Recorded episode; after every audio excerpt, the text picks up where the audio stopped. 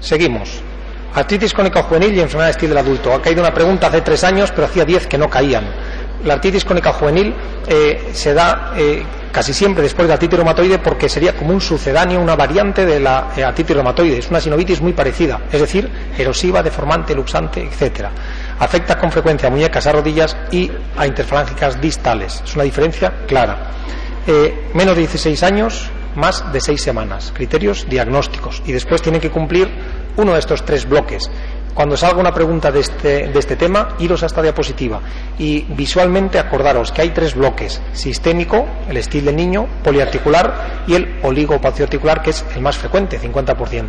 El sistémico tendrá un cuadro articular inespecífico con unas manifestaciones extraarticulares tipo fiebre y rascutáneo, es sistémico, fiebre y rascutáneo, hepatosplenomegalia, adenopatías, serositis, leucocitosis, el más inespecífico, sistémico. La poliarticular es la que más se parece a la artritis reumatoide, especialmente la forma que solo es el 5% factor reumatoide positivo. De hecho, algunas persisten como artritis reumatoides. De hecho, afectan a las manos de forma simétrica, pueden tener nódulos subcutáneos, pleuritis, pericarditis, etc.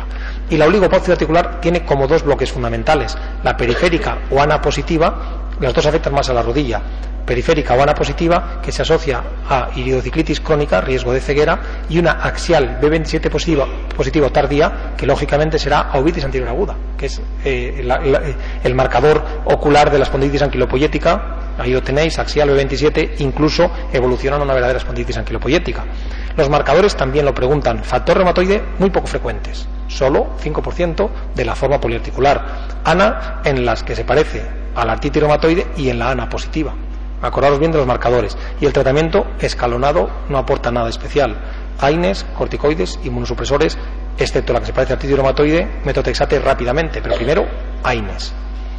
el estilo del niño se caracteriza por fiebre y rascutáneo, con un cuadro inespecífico articular y posibilidad de poliserositis, adenopatías, etc. En las formas eh, eh, oligo o poliarticulares, como es cartílago en crecimiento, puede haber deformidades óseas, acortamientos, dismetrías, etc. La enfermedad de estilo del adulto, resumida en, dos frases. Es como el estilo del niño, pero mayor de 16 años y curiosamente aumenta la ferritina. Lo demás, lo mismo, exactamente lo mismo. Fiebre y ras lo más característico, etcétera, etcétera, etcétera.